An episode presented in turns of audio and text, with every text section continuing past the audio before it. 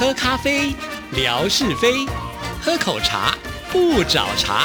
身心放轻松，烦恼自然空。央广即时通，互动更畅通。亲爱的听众朋友，大家好，欢迎收听今天的央广即时通，我是谭志毅，很开心今天文哥来了，文哥你好，Hello Hello，志毅还有所有央广即时通的听众朋友，大家好，收听央广即时通，生活好轻松。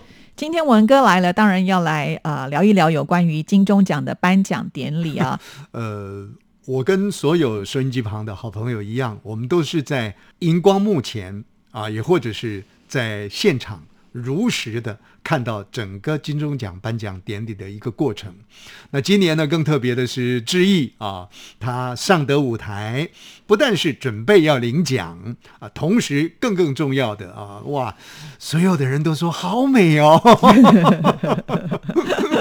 不只是端庄娴熟啊，那已经是不能够表达出那样一种感觉的。我觉得是一种大气啊，那然后一种典雅，那一种现代啊 啊，而且我觉得很重要的是，帮央广呢也争得了一席之地，尤其是在今年这样的一个竞赛的困难当中啊。所以我想，我们是荧光幕前看到整个舞台的状况，那志毅呢，他是呃在舞台上。舞台后啊，因为他是一个颁奖人嘛啊，那应该也有很多心得呢，其实可以跟大家来分享，所以这个面相上面呢是会更广一些的。其实这次受邀，呃，就担任颁奖人呢，已经是我第二次了嘛，哈。我上次说是早在二十年前 啊，有一次颁奖的机会。那那一次呢，其实跟我一起来搭配颁奖的，我记得是巫启贤，还有一个歌手叫尤雅，一个就是比较资深的歌手。那时候我们三个人一起颁奖。时光一对对对对对，永不回那个对，没错，因为他们两个都是大明星。是。然后那时候我们在台后的就想说，哎，等一下我们要上去讲些什么。话啊，那其实原本他们也是有给我们稿子，但是你知道两个大明星是完全不受控的，他们说不用啊，等一下我们台上见啊。但那次我就很吃亏，因为我第一次颁奖，而且那时候还比较年轻，也不懂得要去抢话哈，所以呢，几乎可以说没有什么表现，我就觉得很后悔。那希望呢，下次有颁奖机会的时候，我一定要抓紧这个机会。没有想到这一等等了二十年。不过，我觉得我非常的符合今年就是金钟奖的精神。广播一直都在，我也一直都在。这二十年当中，我都没有离开，而且呢，不断的在这个战场上呢进进出出，来来回回啊。好，那当然，因为拿到这次机会的时候呢，我也觉得很开心。更开心的是，因为这次的这个另外一个颁奖的伙伴呢，就是戴老师。因为戴老师我们之间熟嘛，所以呢，可以做一些这个调配啊。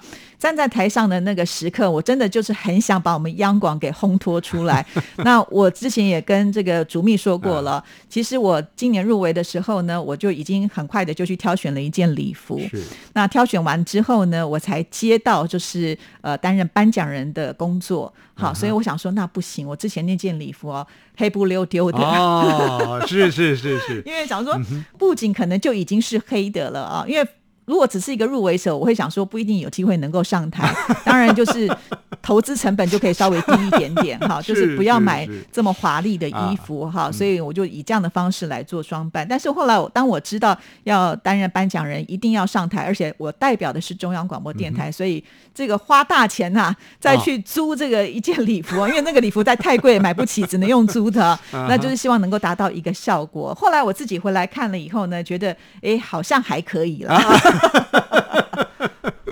我想志毅呢，这个客气了，也也也谢谢志毅啊。其实一心一意啊，就是希望在这台上能够把央广做一些呈现。可是这种呈现呢，基本上来讲还不能够那么直接啊，他还必须要用烘托的一个形式，是不但是要呈现呃你自己本身的一个舞台，同时呢，也要把你旁边的啊这位戴森峰道老师呢给带出来。那除了是大学教授的这个重量感之外呢？其实很重要的，还必须要去框出他跟这个金钟奖的连结。那事实上呢，就质疑来说，他跟这个金钟奖的这个连结呢，比戴生峰老师呢还来得重啊。如果说要去比金钟奖的得奖数的话啊，但是我知道你们在语言的这个台词的创造当中呢。把这个机会呢给了更多戴老师的身上啊。我想这个内容你应该是是能够取得嘛。可以，因为有呃，电视台其实有给我们就是连接可以找得到，是，对对对，。那也许在我们的这个即时通当中呢，找一天的时间，其实可以呈现出来啊。这个叫做我可以剪辑画面在微博当中播啊。啊，是是是，所以这个好朋友们呢，呃，也许可以更进一步的去了解啊，我们刚刚所谈到的、所形容的，那可以更深刻的对于那样一个对话的一个过程呢，呃，有所感动。刚开始的时候，确实我会觉得说，你们两个人在彼此对话的时候，那是很正很很正常的。换做我上去的时候呢，那更是不晓得拉拉开十万八千里了啊。那但是呢，等到进入了另外一个奖项的颁奖，也就是、音效奖的这个颁奖的时候呢，哇，整个状况呢，哎。就不一样的感觉上呢，好像我们我们讲我们吃牛肉面了，面条呢跟面汤还有牛肉呢就和在一起了，尤其是呃志毅，我我想呢，这个我们的陈春福先生啊，也就是我们的音效大师了啊，就他他的名字呢，本名陈春福，那实际上呢，我们都叫他林建成啊，而且那一天如果他得奖的话呢，就是由在台上的谭志毅小姐呢亲自的来代理领奖哈、那个时候志毅呢抢了一个讯息出来，就说哎，如果揭晓之出来不是我的好朋友陈春福得奖的话，我还是认为呢他是我心目中最棒的音效。哎，我觉得那一段呢，很自然的一个呈现，而且很柔和的一种展现，让我感受到呢，哎，在台上的一种柔和度啊，哦，所以，所以我觉得后面的那一段呢，呃，更见成熟。所以我看完那整个的时候呢，我就心里想说，那明年。金钟奖还要找主持人吗？就不用再找了，啊、就谭志毅小姐啊，然后呢再配上一位啊，我也许呃戴老师说，呃，我我我我可以参与啊，那当然一看大会的状况。啊，我想呢星探无处不在啊，这个这些星探呢，恐怕他们已经开始着眼了啊，所以我这是觉得呃不但是个人呢、就是说志毅啊戴老师个人的一个光彩，其实呢也也是就央广来说呢最好的一个印记啊，所以这个是非常的谢谢这个志毅跟戴森峰老师。不过当然就今年的这个金钟奖呢，坦白讲，在心情上呢是冷热冷热。啊，或者是呢，听众朋友说你该是热冷热冷吧？这个，我们我们呃，大所有孙机房的朋友都知道啊，这个呃，金钟奖是台湾呃这个广播界呢最高的一个奖项，而且要参赛这个金钟奖呢，人家讲过五关斩六将，确实是如此的。在过去我们那个年代啊，就我这个老 Coco 的那个年代，参赛金钟奖呢，我想顶多一集的节目参赛。那我曾经最后参与的时候呢，应该是三集的节目参赛。可是后来啊，到了谭志毅小姐他们这些资优生，他们这些年轻世代的时候呢，参赛的这个级数呢，就节节升高了。好像说要九级的节目啦，甚或是还有一阵子呢，是每天的节目都要有人去评听啦。到了现在呢，应该是呃一个节目要提供几九集九集啊，到现在还曾经有一度呢达到了17十七集对啊，那简直是折腾人了。他目的就是说呢，哎，让你啊这很实力很平均哦，在各个集里面不是专门制作一集。你看看，亲爱的听众朋友，一个节目要提出九集的节目啊，去参加比赛。这个这个困难度呢，这有多高？所以我们才一再的讲说，能够入围呢，是一个非常不简单的事情。但坦坦诚说了，在收音机旁的听众朋友，固然您喜欢央广，你也为央广喝彩，而我们的节目也做得很好。但是在这一次的金钟奖考验当中呢，就央广来说，我们的入围数其实就已经不是那么样的理想了。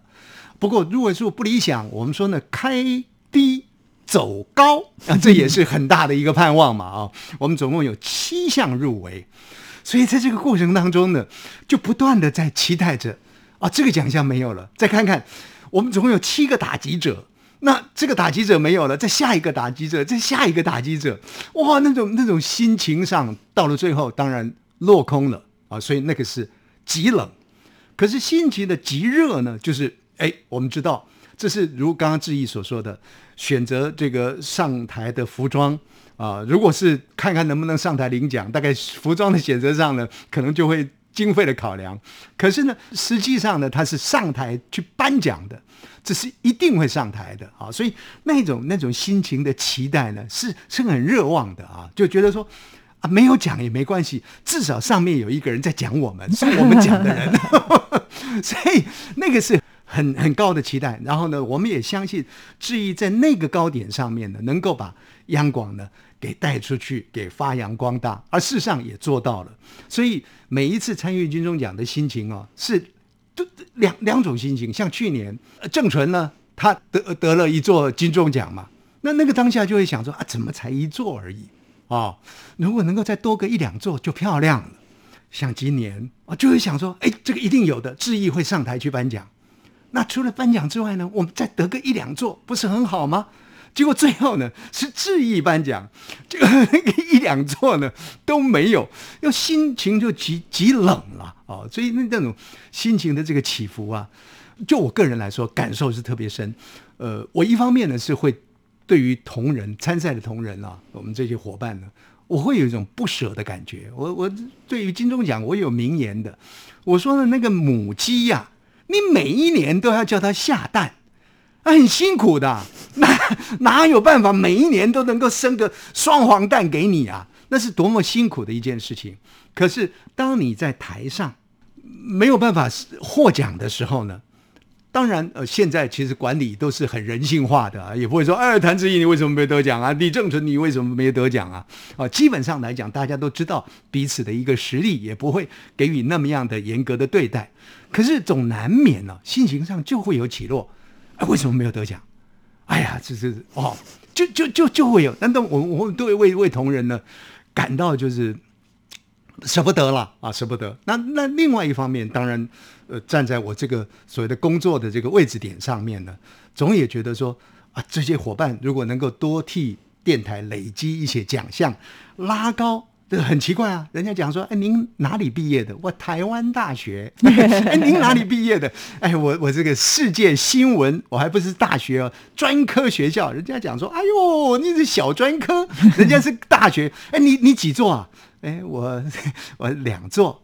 你几座？我二十座，这个感觉就不一样。其实说明两座的实力比二十座还来得 好，所以那个当下其实是是很大的压力的，很大的压力。是，所以每次有金钟奖颁奖完，因为我们家的同同仁说呢，我们家是住在金华地段啊，其实我们是租房子的，我们家离离这个国父纪念馆呢，走路大概二十分钟的。这个这个路程了啊！每次金钟奖结束啊，大家一拍而散的时候呢，我是常常走路回去。如果得得的是多一点的奖项的时候呢，心情很很开心啊。但是呢，最终还是落寞，没有得奖，那开心不不起来，就一路的落寞。今年我也是一样啊，从从国父纪念馆走走走走走走回家，我大概走了三十来分钟左右。走得很慢啊，但是今年的这个那那那一天礼拜六的天气其实是非常暖和的，很舒服的天气。其实，在走的过程当中，一方面是啊，觉得替很替这个同仁舍不得；二方面呢，是会觉得说，我常常想，干嘛金钟奖每年都办呢？搞个三年一次啊，好像我们的这个醉酒啊，这个地方仇神一样。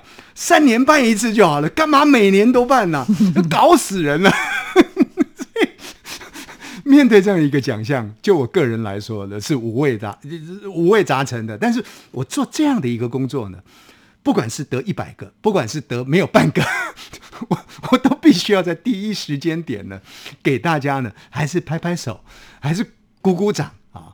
那比较比较那个的问题呢，就自己呢要回去做一些思考啊。这是每个人就金钟奖的面相不一样的，我也在这里跟大家呢做一些分享。对啊，不管怎么样呢，就是明年还有机会嘛，因为它毕竟不是三年办一次啊，所以明年还是有机会翻身啊，所以不用担心了哈。我想以央广的实力呢，应该是要被肯定的啦哈。不只是志毅我讲所有的同仁们，其实我们都知道他们节目都做得非常的好。那比赛难免有一些运气的成分在，那也希望也许明年运气就回到央广也说不定了。好，谢谢文哥。